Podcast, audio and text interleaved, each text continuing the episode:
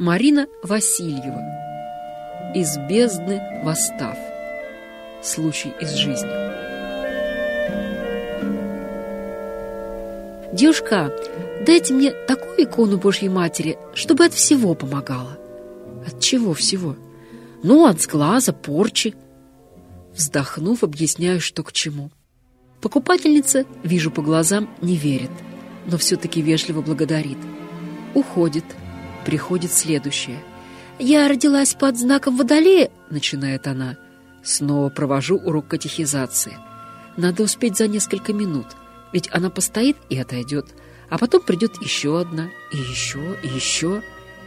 Я стою в подземном переходе у станции метро Тургеневская. Передо мной столик, на котором выложены иконы, крестики, духовные книги. Позади стул, на спинку которого наброшена изношенная коцовейка. Я продавец на точке. Мимо идут, стучат люди. В переходе гулко отдаются голоса, чей-то хохот, порой разудалые песни, громкая брань. Набегают волны бензинового перегара и табачного дыма. К концу дня у меня кружится голова и шатает из стороны в сторону. Не могу сказать, люблю я свою работу или нет. Просто на сегодня она у меня есть. Кто придет сегодня? Кого прибьет к моему берегу людская волна?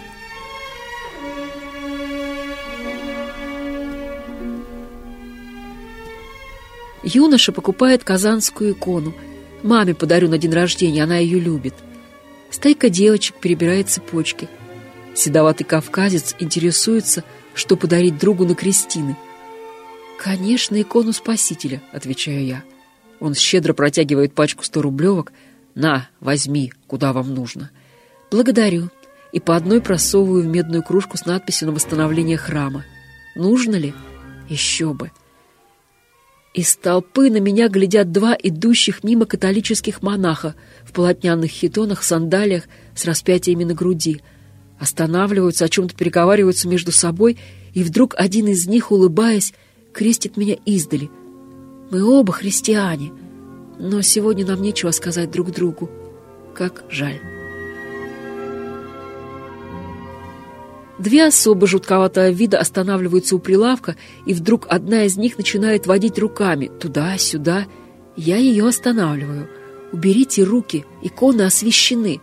«Но я же должна знать, какая у них энергетика». «Так, все ясно». Мой голос суровеет, насколько возможно. «Прекратите немедленно, отойдите от прилавка!» В ответ раздается виск. Я мысленно начинаю твердить Иисусову молитву. Долго, не поднимаю головы. Две экспериментаторши уходят, ругаясь, на чем свет стоит.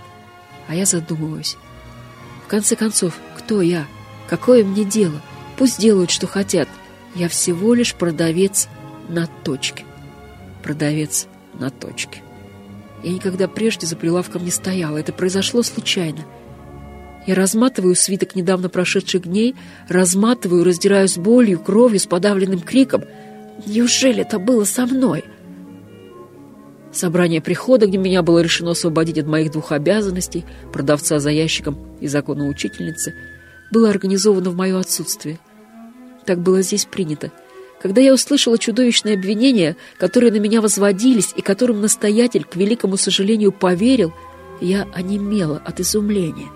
В один миг было утрачено все — работа, круг друзей, батюшка, которому я доверяла, храм, честь и достоинство, смысл жизни. Не помню. Неделю или две я провела точно под общим наркозом. Жить не хотелось. Но предаваться отчаянию было некогда. Надо было искать работу, и я пришла к духовному отцу за советом. «Поработайте продавцом в метро у отца такого-то», — он назвал имя. «Я ему позвоню», — произнес он, выслушав историю, которая ему совершенно не понравилась. «И вот стою. В свободное время иногда захожу в храм, дышу в его прохладной пустоте, без мысли, без молитвы. Домой не тороплюсь, на работу тоже. Так было, пока на мою точку не набрел старик в ветхом подряснике, увешанный крестами и образками, с бородой чуть не до колен, с ярко горящими глазами. Он привлекал к себе всеобщее внимание, которого, казалось, не замечал. Он остановился и застыл, глядя мне в лицо. «Отче», — сказала я, — «помолись». У меня беда. И он опустился на колени, прямо на асфальт, в пыль, грязь, и стал молиться, припадая лбом к грязно-серой поверхности. Потом встал и пошел дальше, не оглядываясь. А я оцепенела. Потом еще несколько дней мне казалось, что я поднимаюсь с дна водоема или пропасти. Кто-то выносит меня к свету. Ветер дует в лицо. Сильнее, сильнее. И вот уже зазвучали голоса храмов. «Иди к нам». Мир встал на свое место. Меня спасли.